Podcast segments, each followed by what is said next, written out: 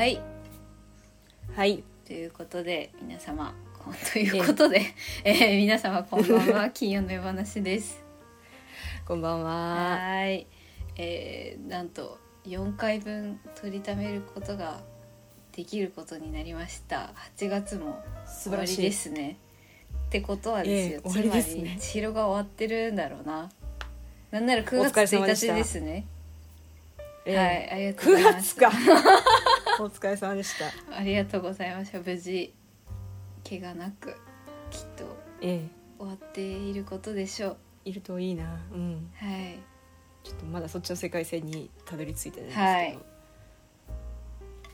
ということで先週もちらっと最後に聞いてしまいましたが、早速えこの前まではね、あの千尋の稽古期間に始まり、えー、よくちゃんの北欧新婚旅行2週あってあのええ。2人ともどうやら図見見た見ましたの世界線にいるそうなのでちらっとその話を今週はと思ってですね。ええ。ジブリ。あ最初に言っておきますが、あのーね嫌な人はあのーあそうかそうね。った後に。そうだねネタバレ ねできるだけなんかねどこまであれですけどそうあの要注意要注意です。あのタイトルに入れておきますのでね。そうね。あの ネタバレ注意というネタバレ注意。お気をつけください、はい。ジブリ最新作宮崎駿最新作監督最新作「君たちはどう生きるか」私も見ました。ええ。私も見ました。はい。いかがでしたえちょっとちょっとちょっと。おお失礼ちょっと。今携帯を通してしまった。大丈夫です。いい。いやーちょっとねなんなら今日もう一回見に行くんだけど。おー。あの。いやそうなるよねでもね。いやあの、うん。ねもう評価が完全に二分されてるか星1あり星5ありみたいな。あそうなんだ。感じらしいでしたよ。あのまあ割と最初のこ方かな初週とかの,、うん。あの割とレビューのこう大まかななんていうのうんうん。大きな分析で言うと星1と星5みたいな、あの大雑把に大げさに言うと、そんな感じだったらしいけどね。どうでした？いやーあのねなんなんどうしたらいいんだろう私はっていう話あでなんていうかっていうのととにかくまず全体をまずもう追うことにもうとにかくしがみついていることに必死すぎて、うん。あのなんあの楽しかった楽しかったもう一回だなっていう気持ちのまま、放心状態のまま劇場から出てなるほど。とにとりあえず一旦整理をしようと思って、あのそのままフラーっとイオンで見てきたんだけど、うんうん。あの気づいたら本屋にいて、うんうん。あの気づいたら右手にノートブック左手に君たちはどう生きるかを持って会計を済ませて原作。はいはい。原作を。なるほど。で今ちょっとずつ読んでるってへえいやそうよね。どうでした？え私は最初のかん、うん。なんていうの？見終わった感想は割と楽しかったって感じだったの。面白かったって、うんうんうん。面白かったよね。でなんだろうあのもちろん物語としてうん。ではないところで結構見ちゃったというかなんか今までだったその、うんうん。それこそ「千と千尋」とかだったらこう千尋にの思いになったりあのちょっと大人になったらそのゼニーバの言葉にうっときたりとかそういうなんかその物語的な部分でもどっぷりハマりながらその、まあ、ジブリとか、まあ、宮崎駿監督の描き出す造形や動きのこう表現がある種の自分のフェチシズムになってたりとかしたんだけどなんか全然今回はなんかそこじゃない部うん分うんですっごい楽しくてって感じで結構私はうんなんだろう納得いなんか腑に落ちたっていうか一回でこう「はんってなったかな。なんかこれは私はジョー君の言葉を今から借りるんだけど、うんうん。で私も似たようなことを思ってなんかもうあれはあの早尾の話そうだよね、うん、私もそうだんと思う。でジョー君が言ってて確かにって思ったのは、うん。あの俺はこう生きた。君たちはどう生きる、うんそうみたいにそう。だと思う感じたなって言ってて、確かそうだなその通りだと思うなって思って、本当にあとなんか結構いろんな今までのジブリをさうん。のシーンを彷彿とさせるっていうか背景多分そのまんま使ってるやつがあるみたいな話を聞いたんだけど本当どうなんだろう？あのさあの「わかんない。紅の豚」でさ、うん、のさあの東屋みたいなさはいはいはいはい。シーン。ああれお全く一緒なのかわかんない。なんかそういう全く一緒なのかはわかんないけどなんかそういうなんか彷彿とさせる背景みたいなとかね。うんうんうん。そうそう。確かに多かったなって思って、うんうん。ねななんんかオタクからしたらそれ自体歓喜とも取れるかもしれないけどなんか私としてはなんかもうそれも含めて、なんか自伝じゃないけどなんかもう宮崎駿という人のなんかなんつうの？内臓の中うんみたいなの、頭の中っていうかもうなんか全部さらけ出してくれたっていうかそれをきれいにまとめようとするとかじゃない、今の自分っていうかその生きてきて、だからその共通したようなものが見えてくるのだってそんなさなんていうの人間がこう執着するものなんて一人の人生の中でたかが知れてるっていうかこう少ないと思うわけよ。その自分の中にある、うーんモチーフっていうかこう、うん。何かをかきたてられるそういうものってきっと多いはずがないと思うのよ。好きってものはいっぱいあ,、あってもじゃあ自分にとってそういうなんかシンボルになりうるものってきっと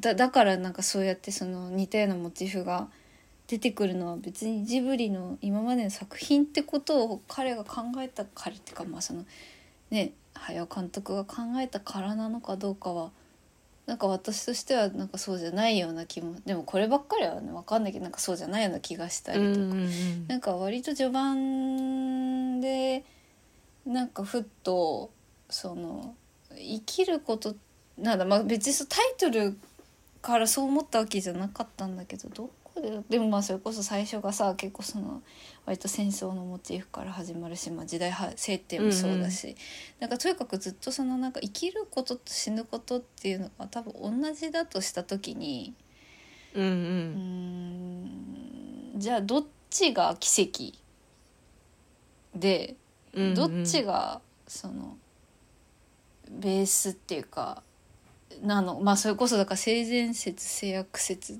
に近いとは思うんだけど思考が。うんでこれは全部だから勝手な本当にあの一観客の本当に勝手な考え方だけどあのなんだろうなだとした場合もしかしたら早起そのなんだ全部その勝手になって前置きがついちゃうのはそれこそジョックが言ったみたいに私もはいまあ奥ちゃんも言ってくれたみたいに私もそのこれは監督の話だと思ってるから全部憶測って話にしかなれないんだけど、物語ってものがを一つクッションが挟めないからなんかすごいもどかしいんだけどなんかうんうん。あのなんだろうな死ぬってことが常で生きてることが多分うんうん。奇跡だと思ってるんじゃないかなと思ってでそ,、うんうん。その場合同じまあ同じことだとしてそうそういうでもそういう前提があった時になんかそれをでもやっぱり多分それが怖くて寂しくてなんだったらちょっと甘えん坊というかじゃあそれを、うん。うんそこからまあある意味逃げるっていうかそこそれをその怖さ死ぬってことが常で今生きてることが不思議だってことに自分を置いてるはずでそれ自体が嫌だな時に多分早尾監督がずっとああいうファンタジーの世界を自分のそのよりどころがもはやこう生きる場所うにん。なっているんだろうなみたいなそのある意味妄想っていうかその中で生きてて、それがうーんと死ぬことをからその紛れられる唯一の方法だったっていうかだから生きることそのもの現実みたいなのは奇跡すぎてあのなんだろうな常ではないって思った時点で死ぬことの逃げが生きることじゃなくてファンタジーになったのかなみたいな。うんうんでまあ比較することじゃ本当ないのかもしれないけど、まあ、二大巨頭だったその高畑勲監督は多分生きることと死ぬことは同じだとして、まあ必然どちらも必然だとした時にあのそれでもまあ生きていかなきゃいけないんだしそのうん現実を見て、なんだろう現実の中でい生きるしかないじゃないかってたなんか多分思った人なのかなみたいな。だからそこがその、うんうん。カラッとしてるっていうかある意味すごいポジティブであ湿度が少ない。でかん早尾監督の方はそこに寂しさとかちょっと湿っぽさとかなんか逃げがファンタジーになり、高畑勲監督はそれがすごくこう現実的なアニメーションになってでまあ最終的に作になったあの「かぐや姫」なんかはある意味その高畑監督がそういう現実を見てきたけど日本古来のまあ最古のうん。物がなんていうのファンタジー SF ファンタジーをそういう風な、えー見方をして作品を作ってきた自分がどうやって描くのかなっていうことをに挑戦した作品だったのかなとかなんかそんなことをふと考えたりして。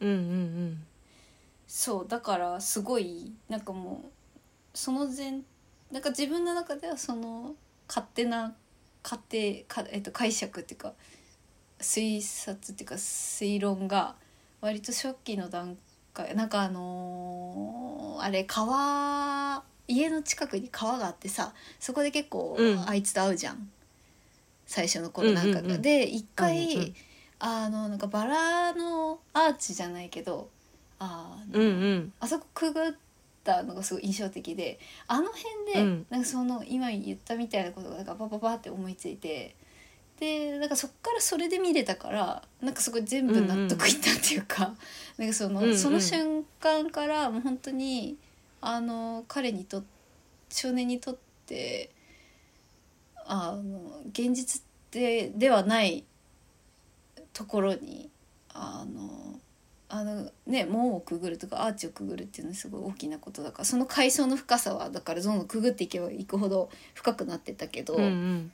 あれが一つのターニングポイントだとしたらもうあそこからはもう本当に完全にそのファンタジーそのまあ今さっき喋ってたような早尾監督のそのファンタジーってものになんか入っていくのかなとか思ったらなんか納得できたっていうかじゃあ物語としてどこまで理解できたか私もわからないんだけど でもああやってこう何か崩壊して最終的にねあの世界がこう崩れたりするじゃん。であの、すごいうぞうむぞうの鳥たちとかっていうのはきっとその中に介入してくる現実だとしたらなんかそれが崩壊したっていうのが今の監督のその周りある意味諦めでもあり最初から分かってたことでもありみたいな。でさあ僕はこうだよ今みたいなこうでしたなのか分かんないけどなんかそういう感じがした、取り留めもないけど今。いやー。なんかなんかさうん。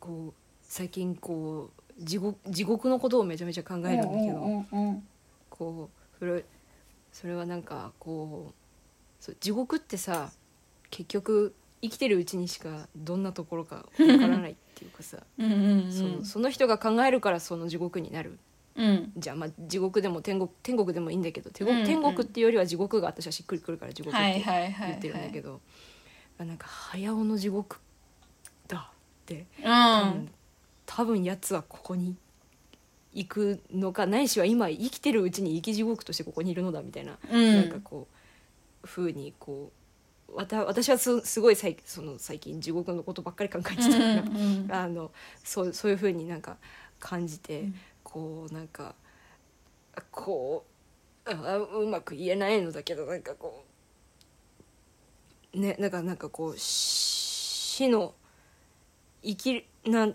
ねあのあうまく言えない、うん。あ消える消えちゃう。あー。あー待って 行かないで。行かないで。あ行かないで。だからなんかまあ早尾の地獄だなっていう。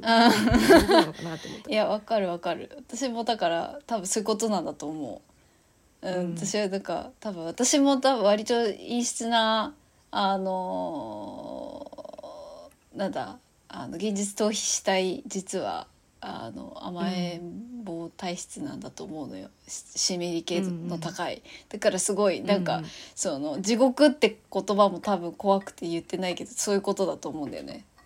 まさうんうんうん。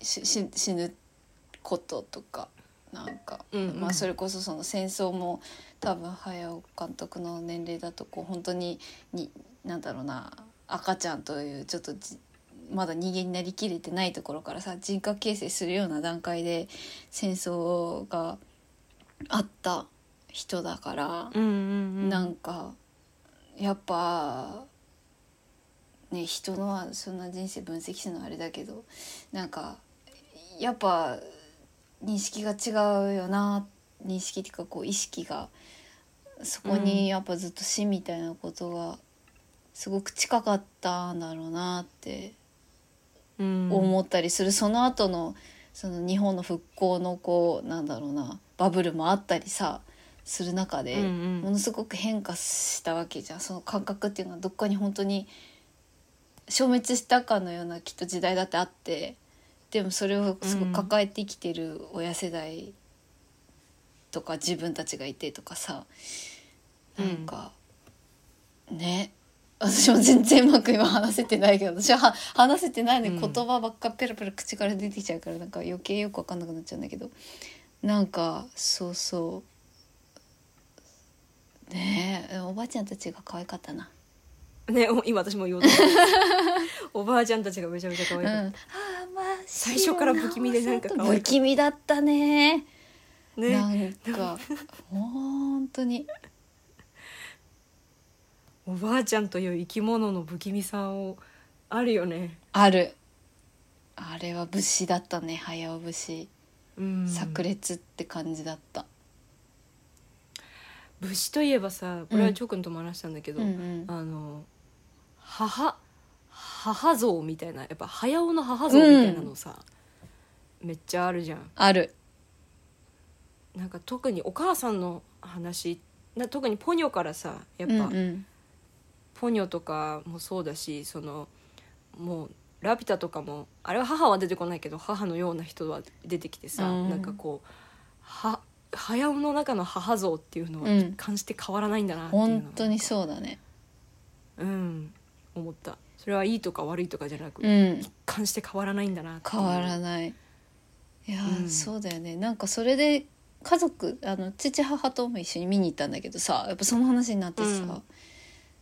あごめんなんか話をと取ってあいいよいいよ。あれですごめんね。あのなんか面白かったのがやっぱさ、うんうん私はまあ娘だしまあ一応そのうん。性自認も女だけど、あの、うん。その体の変化も含めてさお母さんって存在から生まれたしお母そのうん。産んでくれた人のその性格じゃないけどもそのじ身体的なこととかはさ確実にさだんだん共感できることがさそのうん。大人になるにつれて増えていくわけじゃん。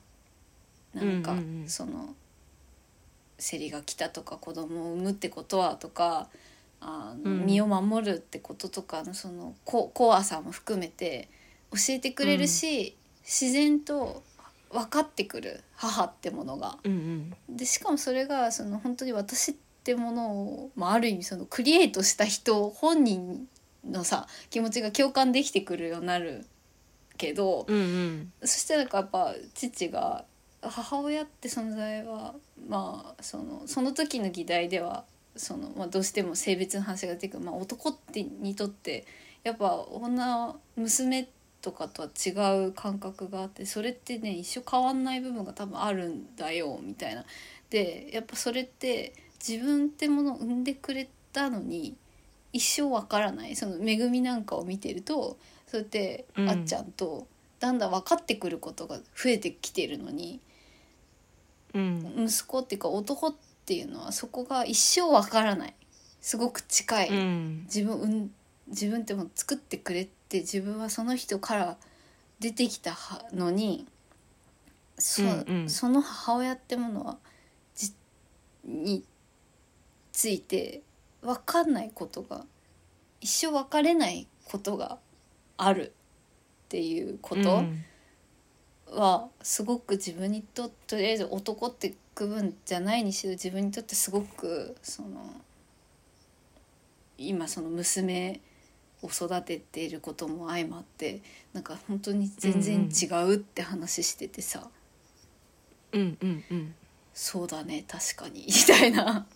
あのそうだうん、ねそうだよねってまあ改めてなんか無意識にそういうことはさ分かってたけどそうやって向こうから話してくれる、む向こうっていうのはだからその男性一男性の意見として、そういう話聞くと確かにそれは全然違うだろうなって分かってくる近,、うん。近づける存在じゃないのかなみたいな、うんうん。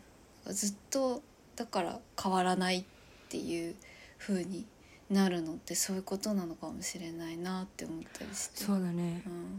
うん。うんあーででっかいでっかい生き物っていう感じがする。そうだよなんかね。そうそうそう。でっかい生き物グランマンマーレだもんな。なあグランマンマーレだもんな、そうだよ。ねところでや早尾はインコに嫌な思いが ちょっとねそれ気になるよね。怖かったよねインコ。怖いいやビビビたるトラウマを感じているんだけどうん。ああちょっと気分が悪くなったぐらいに怖かったね。あ私はなんか怖かった。うん、怖かまあそうね怖かったね。なんかこなんなんて言うんだろうなんかこうえ無理無理無理怖いっていうよりはなんかクリーピーって感じ、うん。なんかこうなんかすあなんかスクービードゥビドゥって感じ、わかる。ヒーってね。なんか。そうひうんなんなんあいつら。もし子供だったらめっちゃトラウマになそうかも確かに。あ確かにそうかも。あれを確かにあの千尋とか見たような年齢、うんだから小1とか小ぐらいかうちら2002年、うんうん。そうだね。あー見てたら結構トラウマかもね。確かにあのうんちも落ちてくるやん。そう。鳥の糞とかも含めて、うんち落ちてくる。うん。あれは怖いわ。怖いよね。怖い、なんか あのさ最初期の頃に出てくるさうんあのインコたちみんなさそうふんすそう、ふふんすふんすあれ嫌だった。なんか、背中ずこ、ゾワってした。なんか、ゾゾゾってした。なんだあの鼻息。ねえ、ほんと。な、どうしたんだろでももうでっかいナイフとフォークでもう食べる気いつでも食べる気満々っていう。ねルンルンしてるし、なんかずっと。不思議の国のアリスアリスだったね。わかる。すっごいアリスっぽかった。うん。うんアリスだよ。もうあれはなんかドキュメンタリーとか出るの期待だねいやー、欲しいもうインコにね。ついては本当にマジで、インコについてだけ詳しくそれだけは本当に教えてほしい。もう本当それだけでいいから、それだけは語ってほしい。一言でもいいから嫌いなんですよだけでもいい。なんかトラウマがあるんですよでもいい。もうそれだけでいいから答えてほしい。本当にですよねってなうん、そうそうそうそう。そうじゃなかったら何なんだろう。もう、怖いわ。うん怖いわあとアオサギが思ったより気持ち悪いいやー、可愛かった可愛かった。怖可愛かった。最初さその、なんていうのあの広告だうけさ、んうんもう見るとさ、うん。なんかこう戦場の話なのかなみたういな、ん。戦士の話なのかなみたいな話をジわかる。ョー君としてたんだけどさ、うんうん。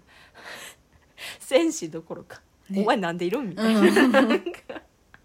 可愛いみたいな、うん。すっとぼけ白うさぎ枠だったね。で、うん。ああいう話にはやっぱ友達枠は必要なんだ必要。異世界に誘う友達ねうん。でもアオサギとかねサギって結構昔から日本で日本だけじゃないのかな、割とそういうこうね死の象徴っていうか、うん。なんかそういうモチーフもあるしさ、ね。面白かっわらわらがたはい。好きだった。可愛かった。あ私もここから来たのかって思ってね。気持ちになった、ねうん。確かあれだあれが元だったらまあまんざらでもないかな。ね。うん。いや確かにあれ可愛かったな。あ可愛かったな。突然出てきたね。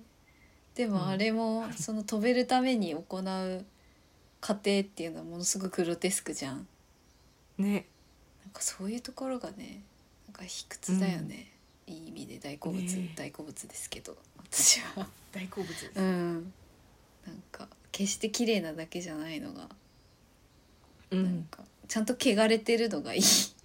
よいいなって。ねちゃんと汚れて生まれてくるのそうそうなの。生まれる前から汚れてるってことっていう汚れじゃないのかもしれないけど、その何かをの犠牲のもとに、血肉をね。そう食らってい、生まれてくるっていうのがすごい、うん、ちょっと話ずれるんだけどさ、この間あのコムアイさんがさ、うんうんうん赤ちゃんを。ねすごいところで出産されてたよね。ね。でさあの生まれた後に自分の胎盤を食べたっていう話をしてて、はいはいはいはい。なんか言ってたねそれは。ね。でなんか昨日だか今日だかのストーリーズにその胎盤の写真がええ出てた、えー。私生まれて初めて胎盤って見たんだけど、はいはいはい。黒黒くてさうん赤くてさ、もう黒い黒いのなんかうん。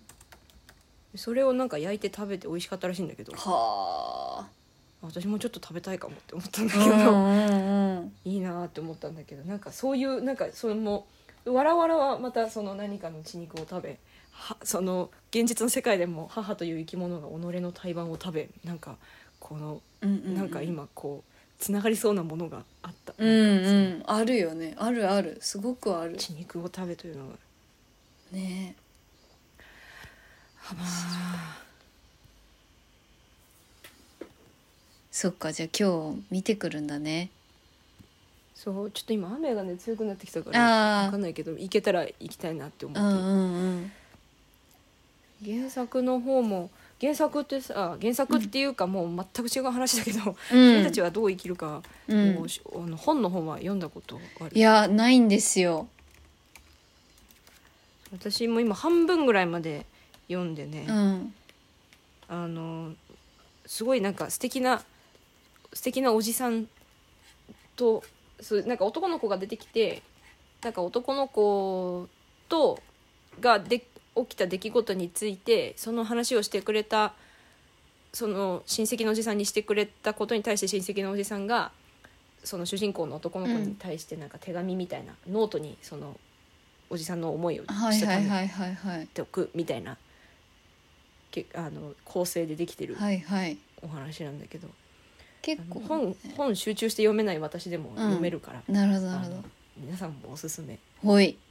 読もうかなやっぱり原あの映画にもちょっと出てくるしね、うん出てくる出てくる。あの原作の吉野源三郎ってなんか確か結構そういうジャーナリストだったかなんかそんなだったあそうなんだ。そうそうそう。吉野。そうそうそうそう。児童文学史評論家翻訳家反戦運動家ジャーナリスト昭和を代表する進歩的知識人。進歩的知識人。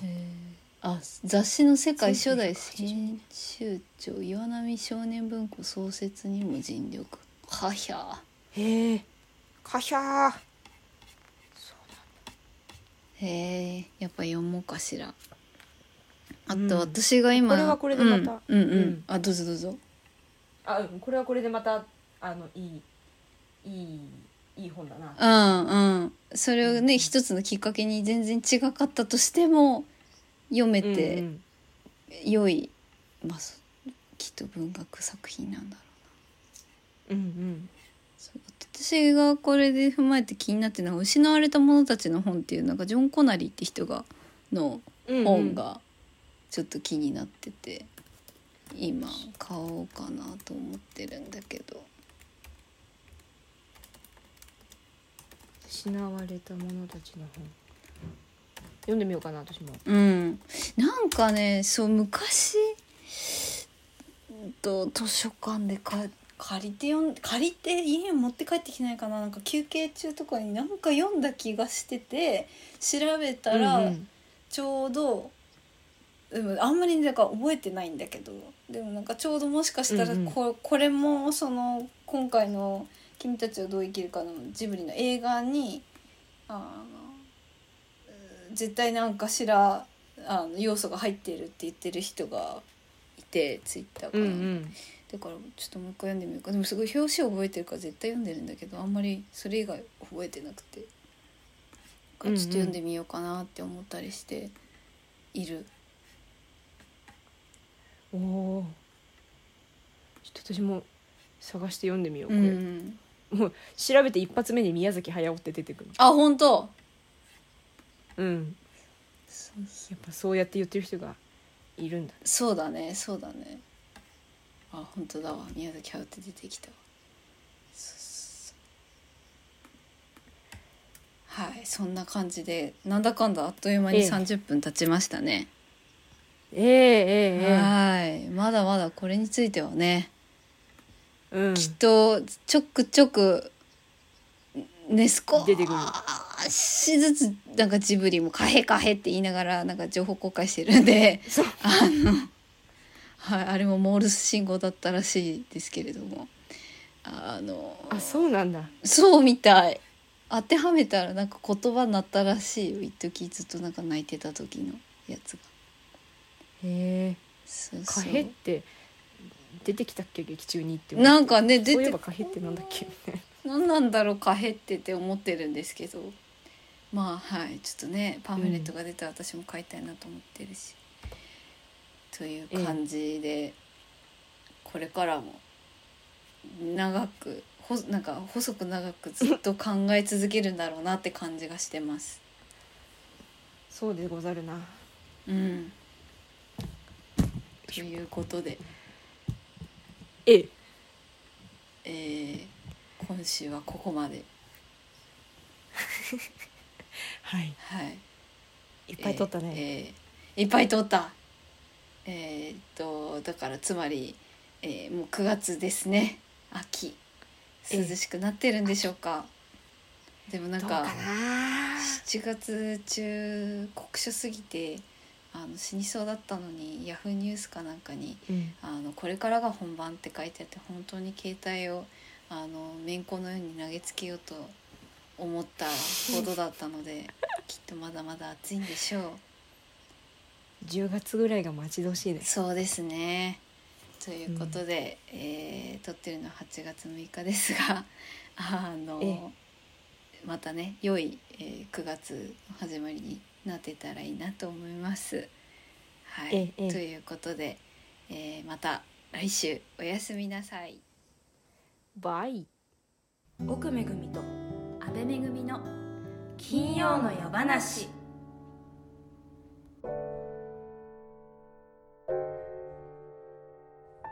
はい。はといいうことで、え。えーお知らせです。はいはい、おのおの安倍から安倍めぐみから失礼します。えー、妖精大図鑑無関係なジョバンニ、えーチケットも発売8月5日からですね、えー予約が開始となっております。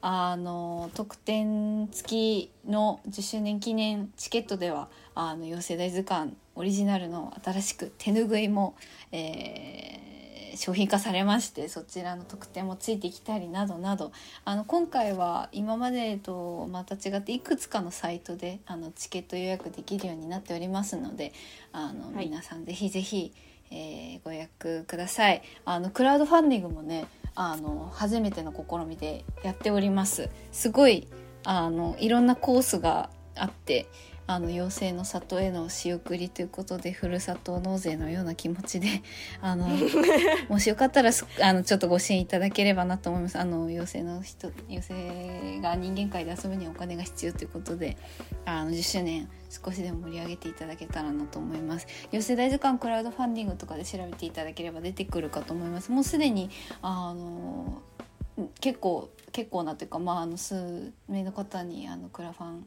あ10名言ってたかな。あのしていただいてて本当にありがとうございます。あの小人のお便りコース妖精の覚書コース忍者の読み物コースカッパの乾杯コース悪魔の両取りコースミノタウロスからの招待状コースネッシーの記憶コース魔女のご署名コースそして新たなる伝説限定1枠のですね新たなる伝説コースというあの名前になっておりますのであの可愛いなって思ったらあのポチッとしていただけたらと思います。はい、好きな名前のやつ、あの、値段が違うからあれなんですけど。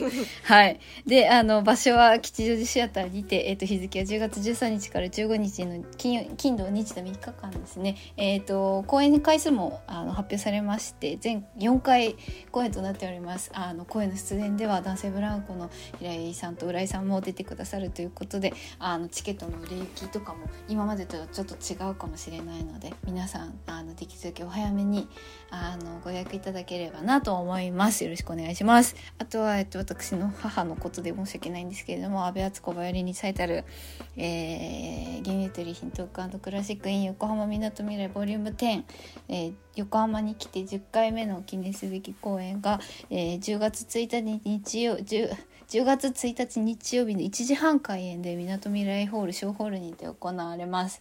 あのチケットこちらも絶賛どしどし発売中ですのであの気晴らしというかあのヒーリング兼ねて聞きに来ていただけたらと思います。以上です。はい。ということでえお知らせは何回かにわたってこのまま引き続ききあの先週も聞いたわってなるかと思うんですけれども。はい。ええー、おのおの2人とも頑張って生きてますのであの、応援のほどよろしくお願いいたします。お願いいたしますはい、ではまた改めましてまた来週、さようなら。さようなら